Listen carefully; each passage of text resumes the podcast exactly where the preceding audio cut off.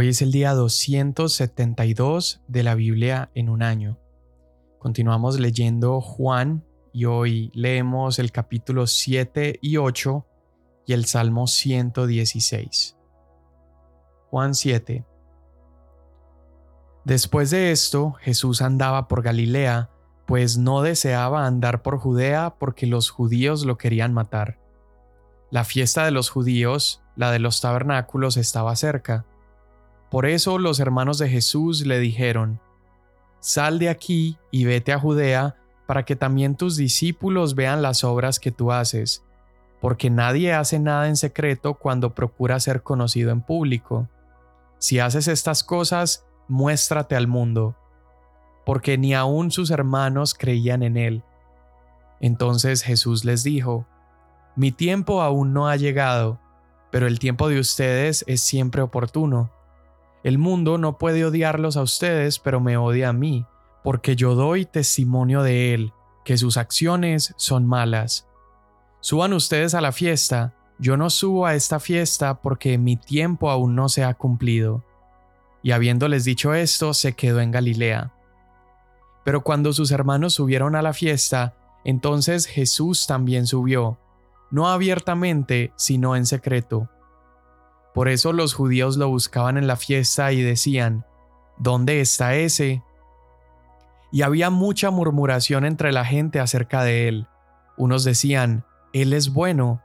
Otros decían, No, al contrario, extravía a la gente. Sin embargo, nadie hablaba abiertamente de él por miedo a los judíos. A la mitad de la fiesta, Jesús subió al templo y se puso a enseñar. Entonces los judíos se maravillaban diciendo, ¿Cómo puede éste saber de letras sin haber estudiado? Jesús entonces les respondió, Mi enseñanza no es mía, sino del que me envió. Si alguno está dispuesto a hacer la voluntad de Dios, sabrá si mi enseñanza es de Dios o si hablo de mí mismo. El que habla de sí mismo busca su propia gloria, pero aquel que busca la gloria del que lo envió, él es verdadero y no hay injusticia en Él. No les dio Moisés la ley, y sin embargo ninguno de ustedes la cumple. ¿Por qué me quieren matar? La multitud contestó, Tienes un demonio, ¿quién te quiere matar? Jesús les respondió, Una sola obra hice y todos se admiran. Por eso Moisés les ha dado la circuncisión, no porque sea de Moisés, sino de los padres, y en el día de reposo ustedes circuncidan al hombre. Y si para no violar la ley de Moisés un hombre recibe la circuncisión aún en el día de reposo, ¿por qué están enojados conmigo porque sané por completo a un hombre en el día de reposo? No juzguen por la apariencia, sino juzguen con juicio justo. Entonces algunos de Jerusalén decían, ¿No es este al que procuran matar?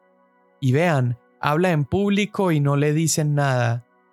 ¿No será que en verdad los gobernantes reconocen que este es el Cristo? Sin embargo, nosotros sabemos de dónde es este, pero cuando venga el Cristo nadie sabrá de dónde es.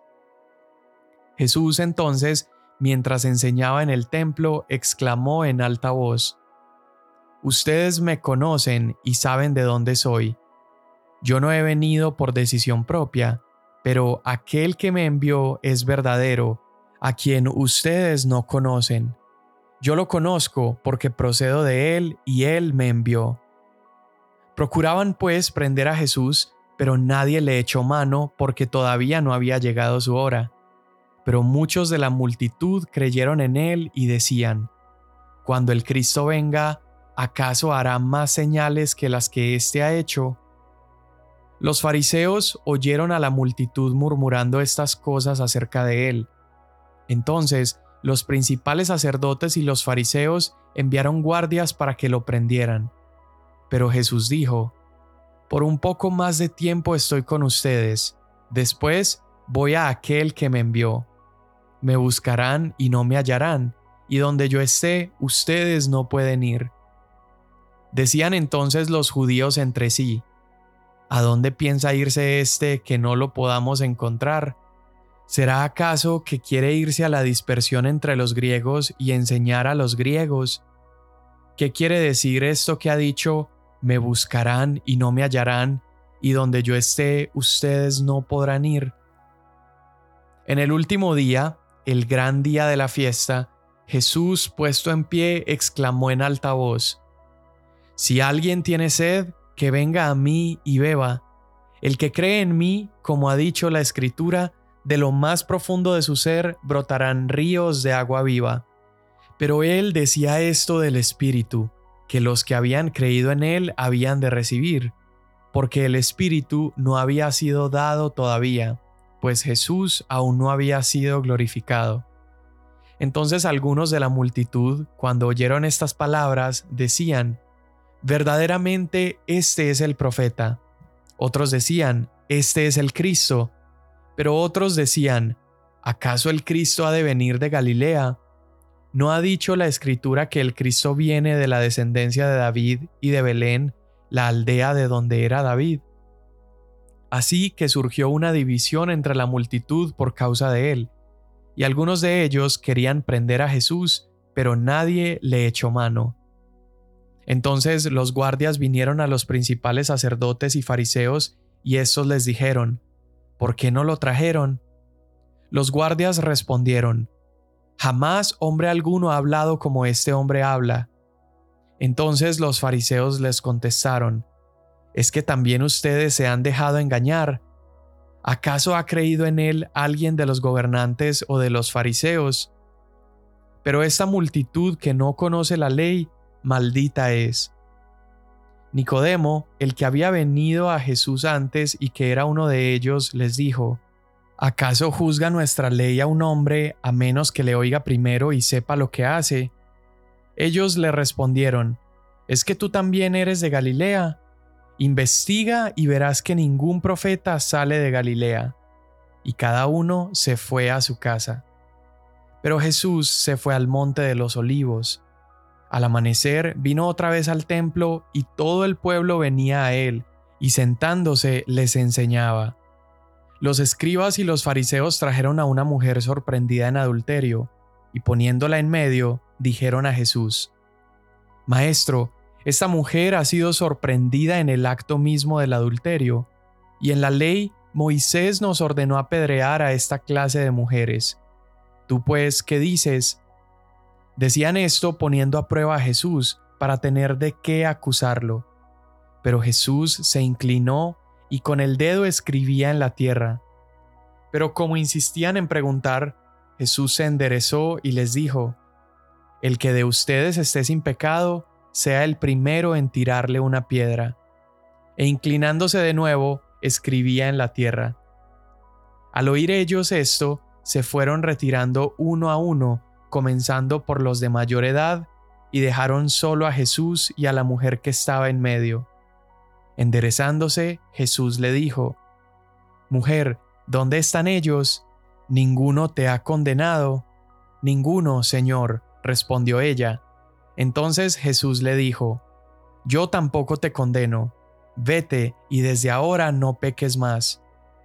Jesús les habló otra vez diciendo, yo soy la luz del mundo.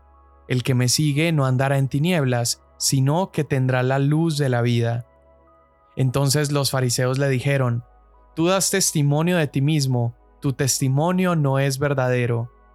Jesús les respondió, Aunque yo doy testimonio de mí mismo, mi testimonio es verdadero, porque yo sé de dónde he venido y a dónde voy. Pero ustedes no saben de dónde vengo ni a dónde voy.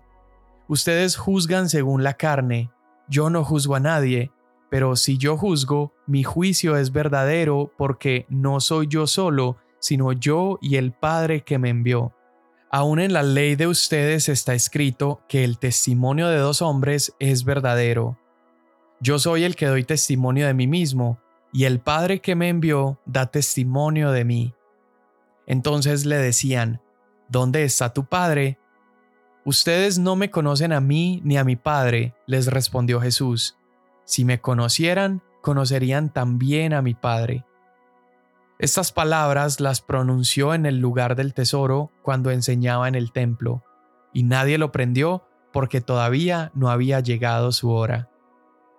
Entonces Jesús les dijo de nuevo, Yo me voy y me buscarán, y ustedes morirán en su pecado. A donde yo voy, ustedes no pueden ir. Por eso los judíos decían, ¿acaso se va a suicidar, puesto que dice, A donde yo voy, ustedes no pueden ir? Y Jesús les decía, Ustedes son de abajo, yo soy de arriba. Ustedes son de este mundo, yo no soy de este mundo. Por eso les dije que morirían en sus pecados, porque si no creen que yo soy, morirán en sus pecados. ¿Tú quién eres? le preguntaron. Jesús les contestó, ¿qué les he estado diciendo desde el principio? Tengo mucho que decir y juzgar de ustedes, pero aquel que me envió es veraz, y yo, las cosas que oí de él, estas digo al mundo. Ellos no comprendieron que les hablaba del Padre. Por eso Jesús les dijo, Cuando ustedes levanten al Hijo del Hombre, entonces sabrán que yo soy, y que no hago nada por mi cuenta, sino que hablo estas cosas como el Padre me enseñó. Y aquel que me envió está conmigo, no me ha dejado solo, porque yo siempre hago lo que le agrada. Al hablar estas cosas, muchos creyeron en él. Entonces Jesús decía a los judíos que habían creído en él, Si ustedes permanecen en mi palabra, verdaderamente son mis discípulos, y conocerán la verdad, y la verdad los hará libres. Ellos le contestaron, Somos descendientes de Abraham y nunca hemos sido esclavos de nadie. ¿Cómo dices tú, serán libres? Jesús les respondió, en verdad les digo que todo el que comete pecado es esclavo del pecado, y el esclavo no queda en la casa para siempre, el Hijo sí permanece para siempre. Así que si el Hijo los hace libres, ustedes serán realmente libres. Sé que ustedes son descendientes de Abraham, y sin embargo me quieren matar porque mi palabra no tiene aceptación en ustedes. Yo hablo lo que he visto con mi Padre, Ustedes entonces hacen también lo que oyeron de su padre. Ellos le contestaron, Abraham es nuestro padre. Jesús les dijo, Si son hijos de Abraham, hagan las obras de Abraham. Pero ahora me quieren matar, a mí que les he dicho la verdad que oí de Dios. Esto no lo hizo Abraham. Ustedes hacen las obras de su padre. Ellos le dijeron, Nosotros no nacimos de fornicación, tenemos un Padre, es decir, Dios. Jesús les dijo, si Dios fuera su Padre, me amarían, porque yo salí de Dios y vine de Él, pues no he venido por mi propia iniciativa, sino que Él me envió. Porque no entienden lo que digo, porque no pueden oír mi palabra. Ustedes son de su padre el diablo, y quieren hacer los deseos de su padre. Él fue un asesino desde el principio y no se ha mantenido en la verdad porque no hay verdad en él. Cuando habla mentira, habla de su propia naturaleza porque es mentiroso y el padre de la mentira. Pero porque yo digo la verdad, no me creen. ¿Quién de ustedes me prueba que tengo pecado? Y si digo verdad, ¿por qué ustedes no me creen? El que es de Dios escucha las palabras de Dios. Por eso ustedes no escuchan porque no son de Dios. Los judíos le contestaron, ¿no decimos con razón que tú eres samaritano y que tienes un demonio? Jesús respondió, Yo no tengo ningún demonio, sino que honro a mi Padre, y ustedes me deshonran a mí. Pero yo no busco mi gloria, hay uno que la busca y juzga. En verdad les digo que si alguien guarda mi palabra, no verá jamás la muerte.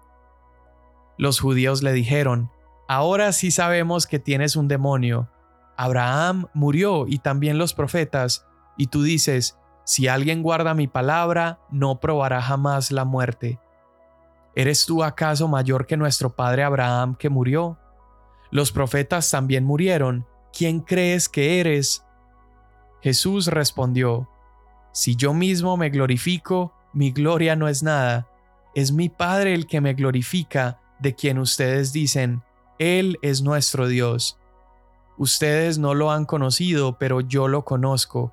Y si digo que no lo conozco, seré un mentiroso como ustedes, pero sí lo conozco y guardo su palabra. Abraham, el padre de ustedes, se regocijó esperando ver mi día, y lo vio y se alegró. Por esto los judíos le dijeron, ¿Aún no tienes cincuenta años y has visto a Abraham? Jesús les dijo, En verdad les digo que antes que Abraham naciera, yo soy. Entonces tomaron piedras para tirárselas, pero Jesús se ocultó y salió del templo. Salmo 116 Amo al Señor porque oye mi voz y mis súplicas, porque a mí ha inclinado su oído. Por lo tanto, le invocaré mientras yo viva. Los lazos de la muerte me rodearon y los terrores del Seol vinieron sobre mí. Angustia y tristeza encontré. Invoqué entonces el nombre del Señor, diciendo, Te ruego, oh Señor, salva mi vida. Clemente y justo es el Señor. Sí, compasivo es nuestro Dios. El Señor guarda a los sencillos. Estaba yo postrado y me salvó. Vuelve, alma mía, a tu reposo, porque el Señor te ha colmado de bienes. Pues tú has rescatado mi alma de la muerte, mis ojos de lágrimas, mis pies de tropezar. Andaré delante del Señor en la tierra de los vivientes. Yo creía, aun cuando decía, estoy muy afligido. Dije alarmado, todo hombre es mentiroso. Quedaré al Señor por todos sus beneficios para conmigo. Alzaré la copa de la salvación e invocaré el nombre del Señor. Cumpliré mis votos al Señor, sí, en presencia de todo su pueblo. Estimada a los ojos del Señor es la muerte de sus santos. Ah, Señor, ciertamente yo soy tu siervo, siervo tuyo soy, hijo de tu sierva. Tú desataste mis ataduras. Te ofreceré sacrificio de acción de gracias e invocaré el nombre del Señor. Al Señor cumpliré mis votos, sí, en presencia de todo su pueblo, en los atrios de la casa del Señor, en medio de ti, oh Jerusalén. Aleluya. Amén. Comenzamos leyendo en Juan capítulo 7 con esta celebración de la fiesta de los tabernáculos o el Sukkot. Y en esta celebración el pueblo se reunía durante siete días para celebrar y recordar que el Señor había provisto en el desierto. Por eso se llama la fiesta de los tabernáculos. Ellos armaban eh, estas, estas tiendas con palos, con ramas, para por una semana vivir de la manera que habían vivido en el desierto y recordando cómo Dios los sostuvo durante esa temporada. También el Sukkot era sumamente especial y sumamente celebrado porque era también conocida como la fiesta de las cosechas. Entonces era un periodo de mucha celebración porque significaba que la época o el trabajo para cosechar ya se había completado. Entonces las personas se reunían agradecidos con Dios, pero también expectantes por las futuras lluvias para su siguiente cosecha. Entonces había algo que hacían durante la fiesta de las cosechas o la fiesta de los tabernáculos y es que durante los días intermedios, es decir, del segundo al sexto día, eh, se hacía este ritual que, aunque no está especificado en la Biblia o instruido por Dios, puedes leer acerca de este ritual porque eh, fue tradición de los rabinos y lo comenzaron a hacer durante cada eh, celebración de la fiesta de los tabernáculos. Lo que harían es que tomaban agua, el sacerdote iba hasta el estanque de Siloé, y con un jarrón dorado tomaba agua de allí. Mientras tanto había música, había ruido, la gente estaba celebrando y esa agua se transportaba del estanque de Siloé y se iba el sacerdote hasta el altar. Cuando llegaba al altar, hacía esta libación o esta ofrenda del agua, derramaba el agua y también se dice que se derramaba vino sobre el altar. Entonces, Aquí Juan capítulo 7 nos está diciendo que al último día de la celebración, es decir, el día donde no se hizo este ritual de ir por el agua al estanque y vertirlo sobre el altar, en ese, día, en ese momento cuando no se hizo este ritual, Jesús se levanta y él dice esta declaración, si alguno tiene sed, venga a mí y beba. Y esta declaración es impresionante porque todos los judíos que estaban celebrando esta fiesta reconocían lo que se estaba haciendo cada mañana, tomando el agua del estanque, llevándola al altar, y justamente el último día, cuando no se realizaba este ritual, Jesús se levanta y dice, vengan a beber de mí, todo el que tenga sed puede venir a mí, yo soy una fuente de agua que puede saciar.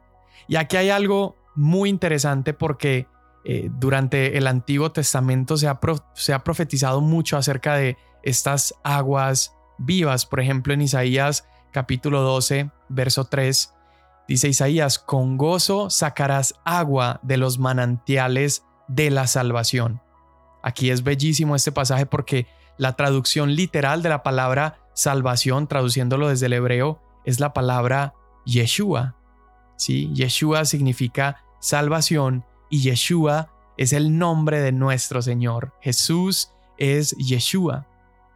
Entonces Isaías 2 está diciendo, con gozo sacarás agua de los manantiales de Yeshua. Ahora, ¿cómo se celebraba este ritual de sacar el agua del estanque de Siloé? Bueno, se, se realizaba con mucho gozo, había ruido, había música. Pero Isaías nos está diciendo que habría una mejor celebración y era venir a Yeshua, venir a la salvación, venir a Cristo y de Él tomar agua de estos manantiales. En Zacarías capítulo 14, verso 8, dice, en aquel día brotarán aguas vivas de Jerusalén. Y sabemos que Jesús estaba refiriendo a ese Espíritu Santo que vendría cuando Él fuera glorificado. Estas son las aguas vivas que Jesús hizo posible que pudiéramos beber. Ahora, en, esta celebración no solamente se derramaba agua, pero también se vertía vino sobre el altar. Y Jesús aquí está diciendo que esa agua y ese vino se refieren a Él. Él afirma que todo el que tenga sed debería beber de Él, acercarse a Él. Entonces aquí lo que está haciendo Cristo es afirmando que Él es el único que puede satisfacer las necesidades más profundas de los seres humanos. Pero en lugar de Jesús hacerlo tomando este cántaro en una festividad una vez al año, Jesús lo haría derramando su propia sangre, la sangre de su propio cuerpo en la cruz. Y Jesús promete que cuando el agua y la sangre fluyan de su costado, cuando su sangre sea derramada en su muerte en la cruz, cualquiera que confíe en Él, en su muerte, en su resurrección, puede entonces vivir, puede ser saciado, puede regresar a Dios. Y esta es una promesa preciosa de Jesús acerca del Espíritu Santo. Él promete que todos los que beben de esta agua, entonces van a vivir desbordantes a través del Espíritu. Este río de sangre, este río de agua que brota de la cruz de Jesús, no solamente satisface nuestra sed y satisface todo anhelo de nuestro corazón, sino que a partir de esa llenura de nosotros comenzamos nosotros a desbordar, estamos derramando compasión, derramando vida, derramando bondad a este mundo que nos rodea. Y así como en la fiesta de los tabernáculos ellos recuerdan que Dios satisfizo las necesidades de Israel en el desierto. Jesús está proclamando el último día de esta fiesta que Él es aquel que satisface nuestras necesidades y nos llena con su Espíritu Santo, un Espíritu que no es limitado, un Espíritu que no tiene final, para entonces nosotros poder satisfacer nuestras necesidades todos los días y también sobreabundar, desbordar de este Espíritu Santo para satisfacer las necesidades de otros. el Evangelio de Juan es conocido porque Jesús dice varias afirmaciones muy claves acerca de él mismo. Se, conocen los siete yo soy que, Jesús pronuncia en el libro de Juan. Y a, pesar de que Jesús pronuncia muchas más verdades acerca de sí mismo, me parece interesante que podamos leer un poquito acerca de estos siete yo soy. Ya vimos en el capítulo 6 el primero cuando él dice, yo soy el pan de vida. Y luego en nuestra lectura de hoy, en el capítulo 8, verso 12, Jesús afirmó y dijo, yo soy la luz del mundo. Luego en el capítulo 10 vamos a ver que él dice, yo soy la puerta. También ahí dice, yo soy el buen pastor. Y más adelante en el capítulo 11, 25, él va a decir, yo soy la resurrección y la vida. En el capítulo 14 dice, yo soy el camino, la verdad y la vida. Y en el capítulo 15 él dice, yo soy la vid verdadera. Estos son los siete yo soy que él pronuncia. Pero si vemos, el capítulo 8 también está lleno de afirmaciones que él dice y son precisamente estas verdades acerca de él lo que hacen que los judíos lo quieran matar, pero él escape. Él dice en el 8:24 que él era de arriba y sus oyentes eran del mundo. Jesús dice también que a menos de que ellos creyeran esto, morirían en su pecado. En el 8:31 Jesús dice que aquellos que se aferran a sus palabras son sus discípulos y que ellos serán libertados por la verdad. Es decir, Jesús está proclamando que Él tiene la llave para acabar con la esclavitud. Jesús dice que aquellos que guardan su palabra nunca verían la muerte. Luego en Juan 8:58 Jesús afirmó que Él existía incluso antes de Abraham, que vivió siglos y siglos antes de ese momento. Entonces todas estas afirmaciones tan fuertes de Jesús hacen que aquellos que lo escuchan comiencen a tener confusión. Algunos se molestan y eventualmente toman piedras y quieren matar a Jesús. Y allí Él les dice que ellos no son capaces de recibir estas palabras o escucharlo porque ellos no son de Dios. Entonces, estamos viendo que al igual que Nicodemo, como lo vimos en Juan capítulo 3, esta multitud, estas personas necesitan nacer de nuevo. Tienen frente a ellos la fuente de agua viva, pueden acercarse y beber de él, pero sus ojos están cerrados para ver. Él dijo en el capítulo 8 que Él es la luz del mundo, pero ellos están ciegos espiritualmente y no pueden verlo como esta luz que Él es. Y es precisamente por Jesús ser quien es que lo mataron. Sabes, vivimos tan cómodos en nuestra oscuridad, en nuestra ceguera, que cuando aparece la luz no la soportamos. Cuando aparece la verdad no la escuchamos. Pero qué misericordia la de Jesús que aun cuando habíamos rechazado la luz, cuando rechazamos la verdad, aun cuando éramos pecadores, Cristo murió por nosotros. Cristo murió por esa multitud que está rechazando la verdad. Cristo murió por esa multitud que tiene piedras en sus manos y quieren apedrearlo. Mira cómo exactamente después de que la multitud quiera apedrear a Jesús y él escapa de esa situación de manera milagrosa, es exactamente después de esto que una multitud le trae una mujer pecadora para apedrearla. Jesús había tomado ya el lugar de esa mujer, se había expuesto a ser apedreado y fue librado por su justicia, porque realmente él era inocente delante de esos hombres. Y aquí, esta mujer, esta mujer adúltera que nos representa a nosotros, porque así como ella, estamos desnudos por nuestra vergüenza, somos culpables de haber transgredido la ley de Dios y además merecemos la muerte porque la paga del pecado es muerte. Jesús se para delante de esa mujer y le dice, tampoco yo te condeno, vete y no peques más.